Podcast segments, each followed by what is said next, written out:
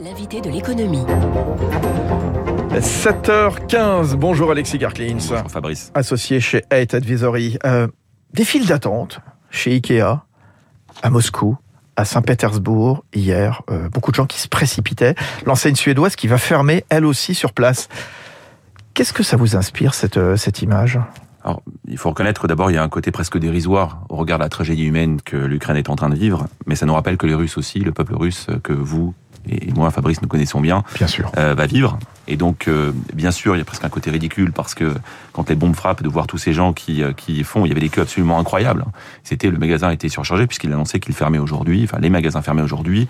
Euh, c'est une réalité de, de beaucoup d'entreprises qui euh, vont être contraintes de s'arrêter, soit parce que ça sera de plus en plus difficile d'opérer sur le marché russe, soit parce qu'il y a aussi des, des, pressions, tout simplement, des pressions mondiales.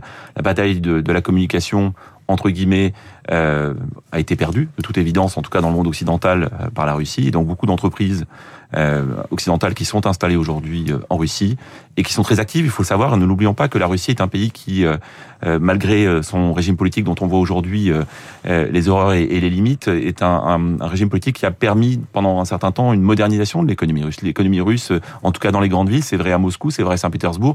Tous les observateurs, j'ai la chance d'aller dans ce pays depuis depuis une quinzaine d'années, de voir un pays qui se modernisait et où beaucoup beaucoup d'entreprises étrangères, notamment les entreprises françaises, ont investi massivement parce que parce que c'est un marché de 144 millions d'habitants, parce que c'est un marché qui s'est encore une fois modernisé avec des infrastructures qui progressaient, avec euh, aussi une population, euh, notamment chez les jeunes, euh, généralement plutôt bien formée, et donc un pays qui a une forme d'attractivité pour beaucoup d'entreprises. Et donc c'est Ikea, c'est c'est comme H&M, il y en a beaucoup qui on va voir. Hein, vous savez qu'H&M aussi, va, va, va, va, fermer, bien va sûr. fermer. Apple a annoncé qu'il a arrêté de livrer. Disney, si je prends que juste les biens de consommation, hein, Disney a arrêté, Sony, arrêté son activité, Sony, Netflix. Generali arrête d'y aller aussi. Enfin voilà, on va voilà, pas faire a, toute la voilà, liste. Y a, en fait, tous les secteurs aujourd'hui qui sont presque concernés. Tous les secteurs sont concernés. Euh, Alexis Karklin, c'est vrai, on voit ces grandes enseignes un petit peu partout, donc euh, dans Moscou, sur, la, sur les routes, etc. Vous, à Advisory, vous conseillez des, des grands groupes et des grands groupes qui nécessairement sont sur place justement. Mmh. Depuis quelques jours, ils vous parlent.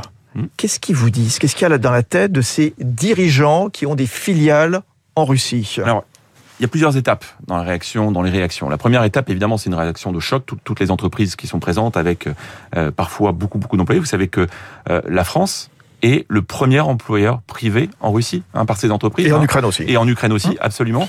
c'est, euh, on est en train de parler de. Alors l'Ukraine, évidemment, c'est encore une autre situation. Sur l'Ukraine, on a 100, 160 entreprises, je crois, françaises qui étaient représentées, presque 30 000 salariés. Bon, évidemment, là, c'est terminé. Les entreprises sont à l'arrêt. La Russie, c'est un peu différent, euh, mais c'est quand même 500 entreprises françaises présentes avec plus de 160 000, je crois, salariés au global. Donc, et sur les 40 boîtes du CAC, il y en a 35. 35. Ouais. Donc, on est vraiment, il y a une très très forte représentation. La Russie est un pays relativement important pour les entreprises Donc la première réaction, euh, c'est d'abord une réaction tournée vers les salariés. Alors l'Ukraine, naturellement, encore une fois, c'est euh, les situations. Enfin, il y a des situations absolument incroyables. C'est-à-dire, vous avez euh, très concrètement le 24 février au matin, vous avez des dirigeants d'entreprise qui disent à leurs salariés vous avez le droit de partir pour aller vous battre, ou alors euh, rejoindre vos familles, ou quitter le pays et, fuir. Donc, euh, on est quand même dans une situation du, du jour au lendemain, des, des, situations très graves. En Russie, c'était un peu différent, mais il y a de toute façon la première étape, c'est d'abord l'humain, c'est le facteur humain.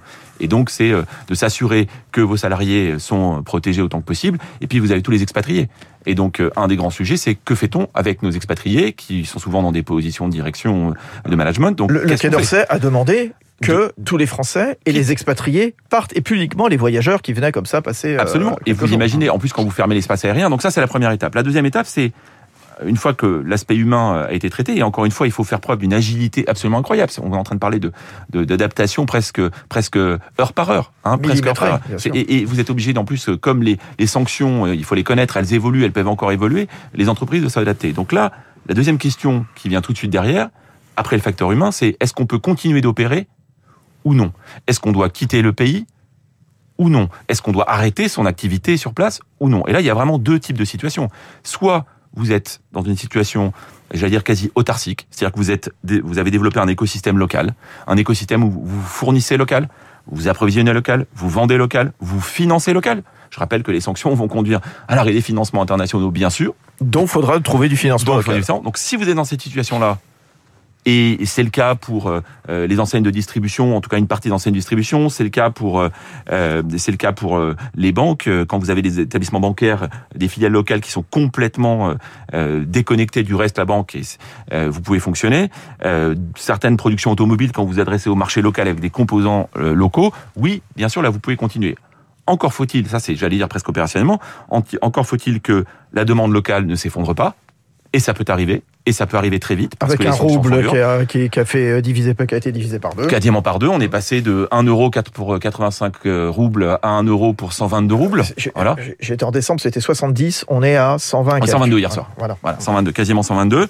Donc euh, il y a un vrai risque sur la demande locale, hein, parce que le, le, consommateur russe va aussi se replier lui-même sur euh, de l'épargne de précaution. Il n'y en a pas beaucoup, mais en tout cas de l'épargne de précaution autant que possible, parce qu'il y a des pressions politiques. Vous savez aussi que bien sûr les gouvernements étrangers, notamment occidentaux, font pression pour que euh, leurs entreprises, euh, leurs entreprises, l'entreprise de nationalité euh, occidentale arrêtent d'opérer. Et puis parce qu'il faut se préparer à tous les scénarios, il faut imaginer, même si vous opérez localement, il peut y avoir des nationalisations. Alors, alors ça, c'est quelque chose qu'il faut craindre, que les dirigeants d'entreprises qui viennent vous voir chez Advisory, Alexis, vous disent, attention, on peut être exproprié. Vous savez, Fabrice, ils ont même pas besoin de venir euh, voir un conseil, ils le réalisent tout de suite. Tout de suite, c'est presque le premier scénario. Encore une fois, après le facteur humain, c'est tout de suite. Bon bah, il faut se mettre dans la situation où un scénario de nationalisation est possible.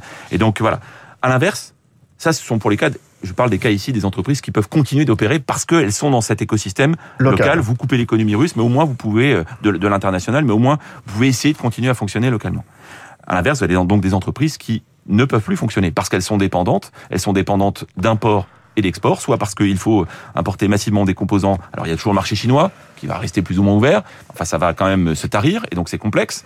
Euh, et donc euh, il y a des limites. Et puis euh, si vous êtes aussi en production pour l'extérieur, de la même façon, vous êtes obligé d'arrêter. Donc, parce qu'il y a des problèmes d'approvisionnement, des problèmes logistiques, des problèmes de flux financiers, très concrètement, ça va devenir très difficile pour beaucoup d'entreprises installées en Russie aujourd'hui. Ah oui, les questions de cybersécurité, on, dit toujours que les Russes livrent des attaques, de cyber, de, de des cyberattaques, à la fois sur des gouvernements hostiles, euh, est-européens ou ukrainiens, bien sûr, des grandes entreprises. C'est une réelle menace pour les entreprises qui restent en ce moment en Russie? C'est une menace pour les entreprises en Russie, c'est une menace pour les entreprises du monde entier. Vous savez que même les entreprises euh, internationales qui sont ou qui ont été connectées à un moment avec l'Ukraine et ou avec la Russie euh, sont effectivement dans une situation de, euh, de stress sur la, la, partie cybersécurité. Il y a eu beaucoup, beaucoup d'attaques cyber euh, en 2021. Ça ne s'est pas vraiment arrêté au début 2022. Et donc là, compte tenu de la tension qui se retrouve aussi sur tous les transferts et, et, et toute l'informatique mondiale, eh bien oui, il y a aussi des risques de cybersécurité. Ça fait partie de ces priorités que beaucoup d'entreprises, même quand elles sont peu ou pas présentes en Russie, euh, ça fait partie de ces priorités aujourd'hui dans, dans, chez les dirigeants qui se disent avec tout ce qui circule, avec tous les mails qui circulent, avec tous les risques opérationnels euh, qui peuvent survenir. Ne pas eh n'importe quoi. Il faut, il faut, ça fait partie de ces, euh, de ces, de ces moments de crise très très forts où la cybersécurité est aussi un sujet majeur pour les entreprises. Euh, au-delà de la Russie, euh, Alexis Karklins, quand on est comme ça, comme vous, associé à la tête d'un grand cabinet, d'un grand groupe de, de conseils, qu'est-ce qu'on dit à une entreprise qui a envie de faire du business dans un pays autoritaire, totalitaire, enfin peu importe le, après l'épithète, hein, voilà. Mm. Avantages et inconvénients, quels sont-ils? Le risque pays, parce que c'est ça dont on parle, hein, Fabrice. Le risque pays, c'est-à-dire le risque de matérialisation d'un sinistre hein, qui peut survenir parce que des actions économiques ou politiques par un État sont, sont entreprises.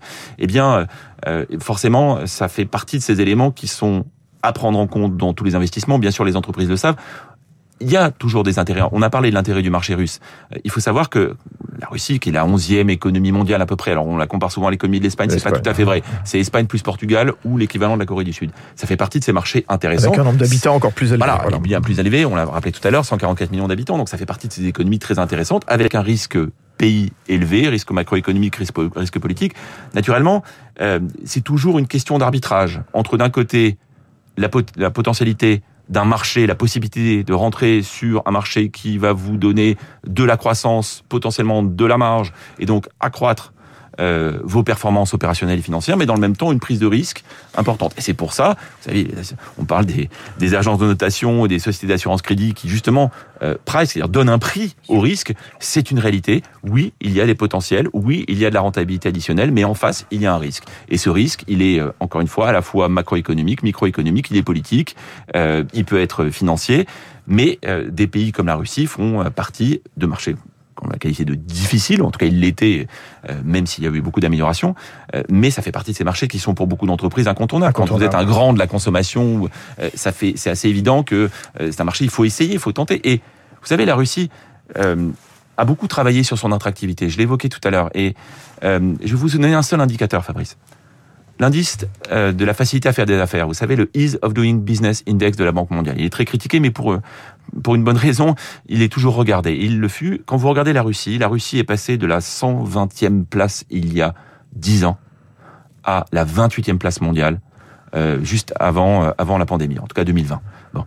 Et donc, euh, il y a une progression très forte, il y a un travail sur l'attractivité. C'est le même niveau que la France. Hein, c'est le même niveau que la France en termes d'attractivité. Donc, c'est difficile de se passer de la Russie. On en voit aujourd'hui aussi, malheureusement, les limites et, les contraintes. À bientôt, Alexis Karklins, associé chez Height Advisory, ce matin sur Radio Classique, 7h25. Dans un instant, le fait politique avec la déclaration de candidature.